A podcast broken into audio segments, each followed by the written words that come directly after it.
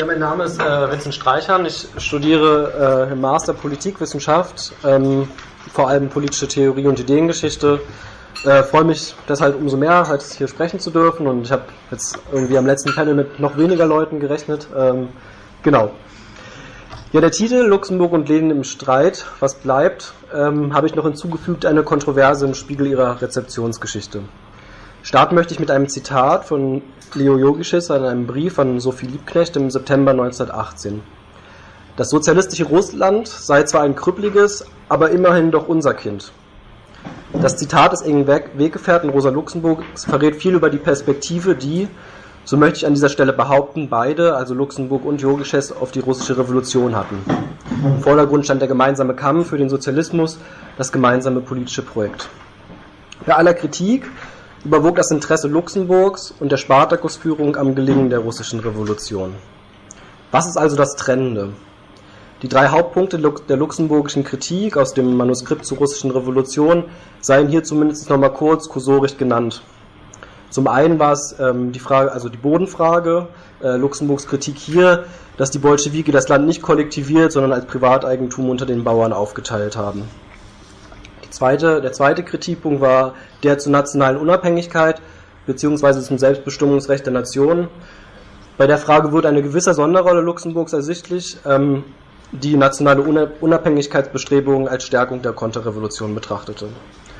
Und der dritte Kritikpunkt, der, der eigentlich der, wird, der ist, der auch heutzutage noch äh, ja, lebhaft ähm, äh, debattiert wird, äh, wenn man so sagen will, ist die Demokratiefrage oder die Frage des Terrors in der Revolution. Und hier natürlich vor allem die Auflösung der Konstitutionellen Versammlung, ähm, natürlich äh, bezogen auf, auf den Terror, auf die Gewalt und den Friedensvertrag von Brest-Litovsk.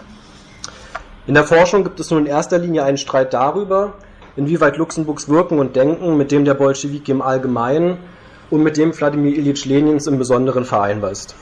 Schematisch ausgedrückt betont die eine Gruppe Luxemburgs Nähe zu den Bolschewiki, während die andere Gruppe Luxemburgs Unvereinbarkeit mit ihnen herausstellt. Als zentraler Bezugspunkt dieser Kontroverse, wie gesagt, dient Luxemburgs zeitlebens nicht veröffentlichtes Manuskript zur russischen Revolution. Meine These wäre, dass die dogmatische Entgegenstellung, um Wolfgang Abendroths Worte zu verwenden, in zweierlei Hinsicht verkehrt ist. Zum einen irren diejenigen, die eine generelle Unvereinbarkeit Luxemburgs mit den Bolschewiki konstatieren, und zum anderen irren auch diejenigen, die die vermeintliche Kehrtwende Luxemburgs im Kontext der deutschen Novemberrevolution überbetonen, in sie in die Reihen, äh, um sie in die Reihen der Bolschewiki zurückzuholen. Zugespitzt formuliert, Luxemburg und Lenin standen stets auf der gleichen Seite der Barrikade, wo selbstverständlich kritisch solidarisch gestritten werden musste. Um diese Kontroverse zu verstehen, müssen wir uns den historischen Bedingungen bewusst sein, unter denen diese Kontroverse ausgetragen wurde und weiterhin wird. Diese Kontroverse, anders ausgedrückt, ist nur im Spiegel ihrer Rezeptionsgeschichte zu verstehen. Es geht darum, wieder historisch zu denken, wie Oskar Neck 1973 anmahnte. Das heißt, Lenin und Luxemburg in den gesellschaftlichen und historischen Verhältnissen zu verorten, in denen sie zu arbeiten und zu denken gezwungen waren. Es muss aber nicht nur das Denken von Luxemburg und Lenin historisiert werden, sondern ebenfalls das konflikthafte Denken über Luxemburg und Lenin. Im Folgenden werde ich daher etwas länger auf die Debatte um Luxemburgs Manuskript Anfang der 1920er Jahre innerhalb der radikalen Linken in Deutschland eingehen, bevor ich kursorisch die Rezeption in der BRD und DDR beschreibe. Anschließend wird es darum gehen, sich der historischen Bedingungen bewusst zu werden, unter denen die sich Kontroverse weiterhin vollzieht und nach dem relevanten Kern der luxemburgischen Kritik für heutige emanzipative Bewegungen zu fragen. Das Manuskript wurde erst Ende 1921 posthum von Paul Levi veröffentlicht, nachdem man ihn aus der KPD ausgeschlossen hatte. Levi stellt äh, dieser Veröffentlichung ein sehr, sehr langes Vorwort äh, lang, was ich glaube eigentlich den eigentlichen Text Luxemburgs äh, zahlenmäßig überschreitet äh, und das auch nicht vollständig ist, sondern 1928 nochmal neu publiziert wird. Die Vorgeschichte des Manuskripts ist verbunden mit dem Artikel Luxemburg, die russische Tragödie, der bereits im September 1918 in den Spartakusbriefen veröffentlicht wurde, jedoch mit einer Fußnote von den Herausgebern. Und in dieser Fußnote stand, Zitat, der Artikel spricht Befürchtungen aus, die auch in unseren Kreisen vielfach vorhanden sind, Befürchtungen, die aus der objektiven Lage der Bolschewiki, nicht aus ihrem subjektiven Verhalten entspringen. Wir bringen den Artikel vornehmlich wegen seiner Schlussfolgerung, ohne die deutsche Revolution keine Rettung der russischen Revolution, keine Hoffnung für den Sozialismus in diesem Weltkriege. Es bleibt nur die eine Lösung, der Massenaufstand des deutschen Proletariats. Zitat Ende. Luxemburg beschwerte sich über die Anmerkung in einem Brief an Ernst Mayer, einem Redaktionsmitglied der Spartakusbriefe und späterem KPD-Vorsitzenden, und kündigte an, an einer weiteren Veröffentlichung zu arbeiten. Paul Levi fuhr darauf hin, also nachdem Ernst Mayer ihn darum bat, äh, ins Gefängnis nach Breslau, wo ähm, äh, Luxemburg zu der Zeit noch in Haft saß, und überzeugte sie davon, diesen Text nicht zu veröffentlichen. Genau, als nun Levis Ankündigung Ende 1921 halt, äh, dieser Veröffentlichung löste gegen Ende 1921 eine heftige Kontroverse innerhalb der radikalen deutschen Linken aus. Und ist eine Debatte, die jetzt nach den Veröffentlichungen von äh, Jörn ähm, ja nochmal in einem neuen Licht äh, erscheint und äh, die ich mir auf jeden Fall nochmal genauer anschauen müsste für die Ausarbeitung des Beitrags. In diesem Rahmen, also in dieser Kontroverse da in der radikalen deutschen Linken, stellte Clara Zetkin die Behauptung auf, Luxemburg hätte ihre Kritik an der bolschewistischen Politik nach ihrer Freilassung aus dem Gefängnis am 8. November weitgehend aufgegeben und deshalb eine Veröffentlichung des Manuskripts gar nicht gewollt. Es war auch die Rede von einem Verrat durch Paul Levi und es gibt verschiedene Berichte von Leuten, die äh, von einer Wende Luxemburg sprechen. Aber es gibt eben auch wiederum Berichte von anderen Leuten, die ihre kontinuierliche Kritik an den Bolschewiki betonen. Und unter anderem Zetkin schrieb daraufhin ihr Buch Um Rosa Luxemburgs Stellung zur russischen Revolution 1922, äh, wo sie auch ein Exemplar an Lenin schickte. Und dieser reagierte in den Notizen eines Publizisten, seine letztere größte Schrift vor der Erkrankung und dann auch äh, seinem Tod 1924, ähm, wo er schreibt, Zitat, Paul Levi will sich jetzt bei der Bourgeoisie dadurch besonders verdient machen, dass er gerade diejenigen Werte Rosa Luxemburgs neu herausgibt, in denen sie Unrecht hatte. Und dann kommen diese ganzen Rosa Luxemburg irrte und dann irrte, irrte. Sie irrte in ihren Gefängnisschriften von 1918, wobei sie selbst beim Verlassen des Gefängnisses Ende 1918 und Anfang 1919 ihre Fehler zum großen Teil korrigierte. Aber trotz all dieser ihrer Fehler war sie und bleibt sie ein Adler. Zitat Ende. Genau, die Debatte in Russland, das soll zumindest hier noch kurz angedeutet werden, wurde primär bestimmt durch die Konstruktion des Leninismus, durch Stalin in einer Vorlesung von 1924, wo ich jetzt argumentieren würde, dass eigentlich der Luxemburgismus, dieser Begriff, eigentlich äh, die negative Kehrseite des Leninismus, also eine Abweichung dieser ja, als äh, Fundament gegossenen Lehre des Leninismus ist, den ähm, es so eigentlich meines Erachtens nicht gab. Und das Manuskript zur russischen Revolution, es wird nicht verwundern, wurde in der Sowjetunion auch äh, nie veröffentlicht. Hermann Weber beschreibt wiederum in seinem Buch von 1969 die Stalinisierung der KPD in der Periode von 1924 bis 1929. Und anders ist die Aussage der damaligen KPD-Führerin Ruth Fischer gar nicht zu verstehen, die 1924 die Thesen Luxemburgs als Sisyphulus-Bazillen diffamierte. Genau, jetzt noch ganz kurz zur Konzep äh, Rezeption in der BD, äh, BRD und DDR, die ich auch in dem Beitrag dann nochmal äh, ausführlicher schildern sollte. Also wir hatten natürlich in, ähm, äh, ja, in der Zwischenkriegszeit eher eine Pause der Rezeption äh, und ähm, ja, Paul Fröhlich veröffentlichte dann 1939 in Paris sein Buch Rosa Luxemburg, Gedanken und Tat. Äh, für Irving Thatcher die erste seriöse Publikation zu Luxemburg, die jedoch erst nach Kriegsende 1949 dann auch in Deutschland erschien. Genau, die Rezeption in der BRD startete eigentlich erst Ende der 60er Jahre, also 1966 wurden die drei Bände ihrer politischen Schriften von Ossip Flechtheim äh, veröffentlicht. Äh, Peter Nettel bringt die wohl bekannteste Luxemburg-Biografie 1967 heraus. Und genau, vielleicht allgemein lässt sich sagen, dass vor allem durch die 68er-Bewegung es einen, einen Anstieg der Rezeption gab, der Luxemburg-Rezeption. Äh, und Luxemburg in linken Debatten meist als Beispiel eines demokratischen Sozialismus gegen den real existierenden Sozialismus in der Sowjetunion in Stellung gebracht wurde, also eigentlich als eine Art dritter Weg. Die Rezeption in der DDR wiederum war ja anders geprägt.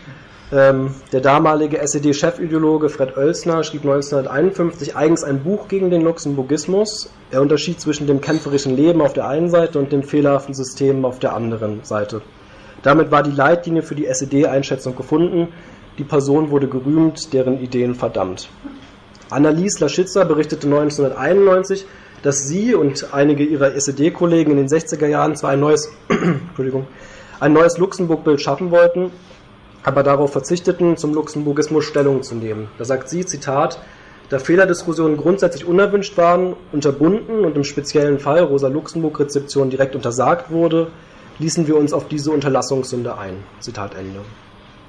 Die dogmatische Entgegenstellung von Luxemburg und Lenin kann somit begriffen werden als bestimmt durch die politischen Auseinandersetzungen der jeweiligen Zeit, wo es sicherlich um viel ging, aber eigentlich weniger um Luxemburg und Lenin. Es wäre doch falsch anzunehmen, dass durch den Fall des Eisernen Vorhangs fortan leidenschaftslos über diese Kontroverse nachgedacht werden könnte.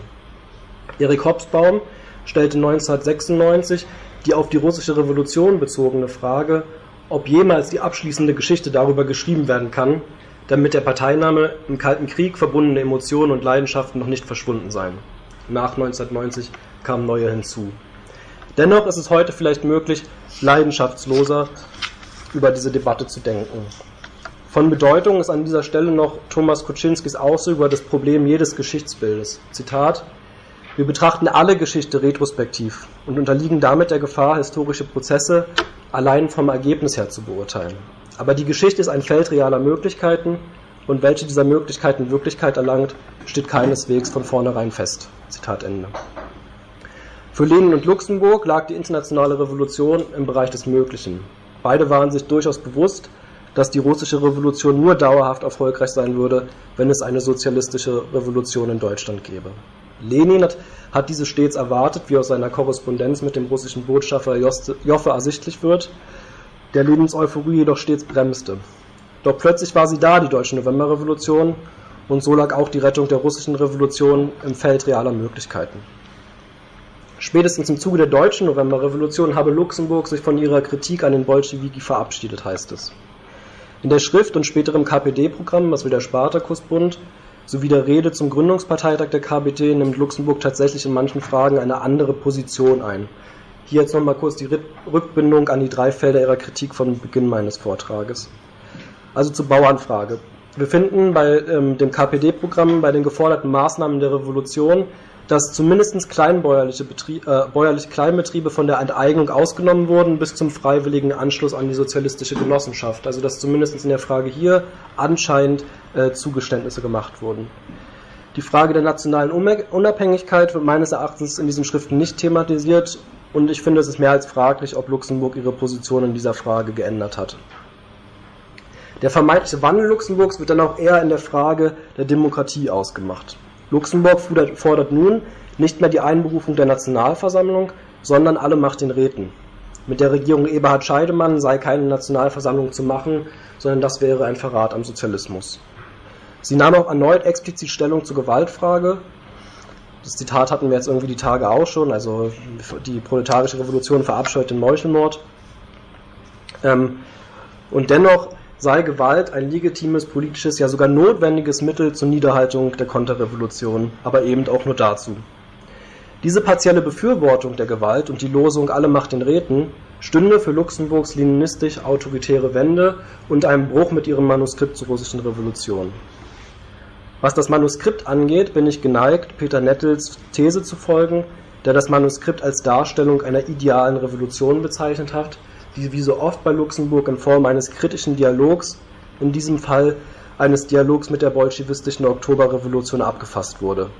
Das Ideal ist für Luxemburg freilich ein praxisanleitendes Ideal, aber eben kein Dogma, das wie eine Schablone die Strategie und den Plan vorgibt. Es bedarf vielmehr der konkreten und dauerhaften Analyse der geschichtlichen Vorgänge und Kräfteverhältnisse, wie Luxemburg es in ihrer Rede zum Gründungsparteitag der KPD getan hat.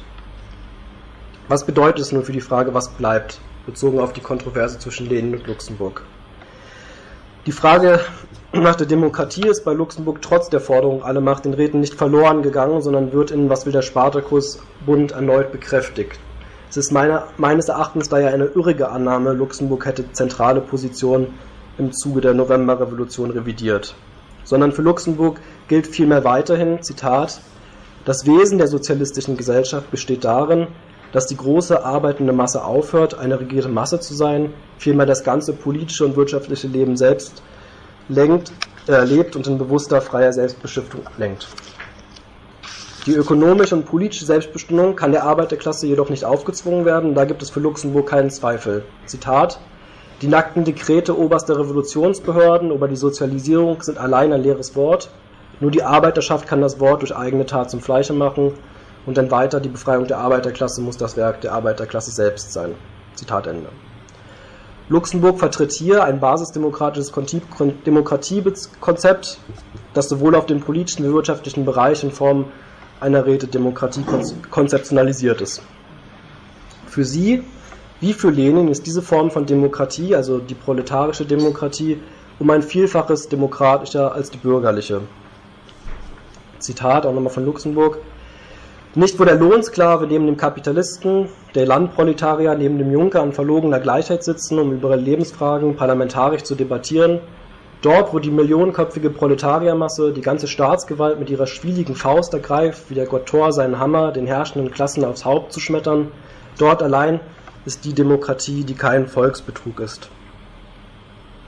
Und so würde ich auch weiter argumentieren, dass es eben gerade dieser Punkt ist, also dieser Demokrat, dass dieser, anders, ich würde argumentieren, dass es gerade die Relevanz Demokratie theoretischer Natur ist, die Luxemburg auch heute noch ähm, für emanzipative Bewegungen geben kann und es in dem Beitrag darauf ankommen würde, ähm, das Demokratiekonzept nicht nur bei Luxemburg, sondern auch bei Lenin genauer herauszuarbeiten in den Schriften, weil ich auch glaube, dass man da etwas genauer sein muss und das in vielen Auseinandersetzungen und Beiträgen, ähm, vor allem Lenin im Prinzip, ja, er wird reduziert auf seine Schriften in was tun und, äh, und ja, da hört es dann meistens auch schon auf und dass man da nicht weit kommt, äh, ist die eine Sache und natürlich dann auch unterscheiden zu müssen, okay, was hat Lenin irgendwie theoretisch geschrieben und was ist denn auch in der Praxis in der Revolution passiert. Also da muss man einfach Ebenen auch ähm, auseinanderhalten.